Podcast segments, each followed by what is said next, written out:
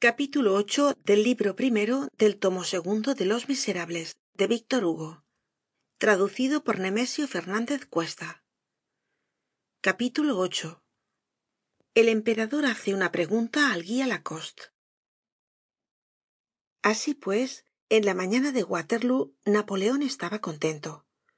Tenia razon el plan de batalla que habia concebido era en efecto admirable como hemos probado una vez empeñada la batalla sus peripecias muy diversas la resistencia de hougomont la tenacidad de la haie sainte la muerte de bauduin la herida de foy la inesperada muralla en que se habia estrellado la brigada de soye el fatal aturdimiento de guilleminot que se habia quedado sin petardos ni sacos de pólvora el atascamiento de las baterías las quince piezas sin escolta derrotadas por uxbridge en una cañada el poco efecto de las bombas que caian en las líneas inglesas hundiéndose en el suelo empapado en agua y consiguiendo solo formar volcanes de fango de suerte que la metralla se trocaba en salpicaduras de cieno.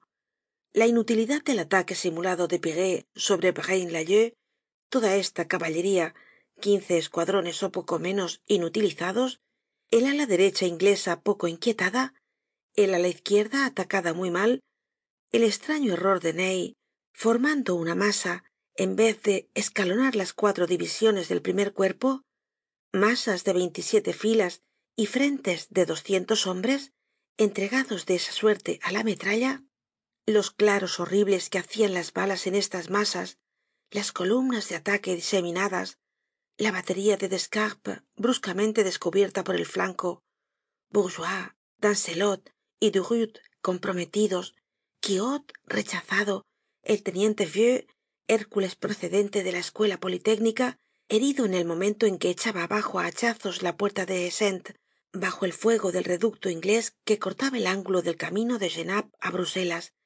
La division de marcognet cogida entre la infantería y la caballería.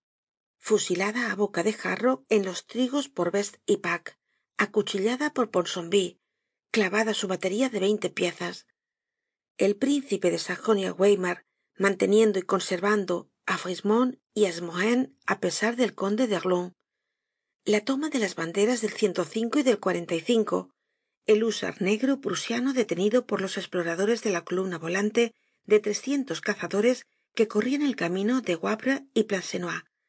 Las noticias alarmantes que habia dado este prisionero. La tardanza de grouchy.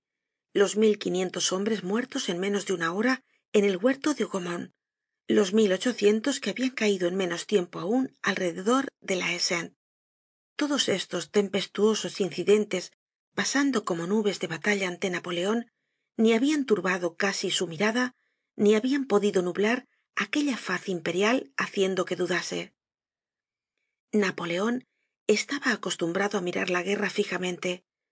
No hacia nunca guarismo por guarismo la suma dolorosa de los pormenores los guarismos le importaban poco con tal que diesen este total.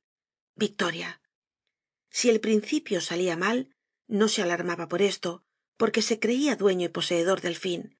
Sabia esperar poniéndose como fuera de la cuestion y trataba al destino de igual á igual. Parecia decir á la suerte no te atreverías medio luz y medio sombra napoleon se creia protegido en el bien y tolerado en el mal tenia ó creia tener en su favor una connivencia casi podria decirse una complicidad de los acontecimientos equivalente á la invulnerabilidad antigua. Sin embargo teniendo tras de sí al beresina á leipzig y á fontainebleau parece que habia motivo para desconfiar de waterloo. Un misterioso fruncimiento de cejas se vuelve en tal caso visible en el fondo del cielo en el momento en que wellington retrocedió se estremeció napoleon vio desalojarse la meseta de mont saint jean súbitamente y desaparecer al frente del ejército inglés. Se rehacia pero se ocultaba. El emperador medio se incorporó sobre sus estribos. Habia entrevisto el brillo de la victoria.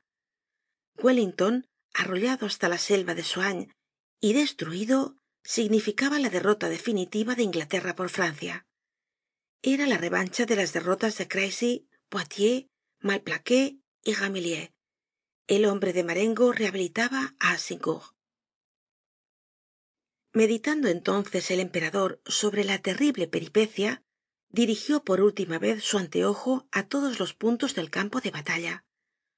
Su guardia descansando sobre las armas detrás de él le observaba desde abajo con una especie de respeto religioso napoleon meditaba examinaba las laderas observaba las pendientes escudriñaba el conjunto de árboles el cuadro de centeno el sendero.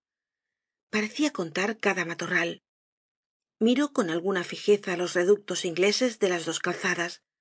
Dos anchas é inmensas talas de árboles la de la calzada de genappe encima de la haie sainte armada con dos cañones los únicos de toda la artillería inglesa que apuntaban al fondo del campo de batalla y la de la calzada de nivelles donde brillaban las bayonetas holandesas de la brigada chassé. Vió junto á esta barricada la antigua capilla de san nicolás pintada de blanco que está en el ángulo de travesía hácia braine lalleud inclinóse y habló á media voz al guia lacoste.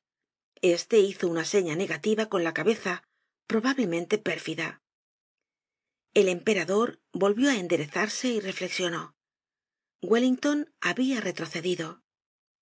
Solo restaba concluir este retroceso con una derrota completa. Napoleon volviéndose bruscamente envió á parís un correo á todo escape para anunciar que habia ganado la batalla. Napoleon era uno de esos genios de donde sale el trueno. Acababa de hallar el rayo. Dió orden á los coraceros de milhaud para que se apoderasen de la meseta de mont saint jean del libro primero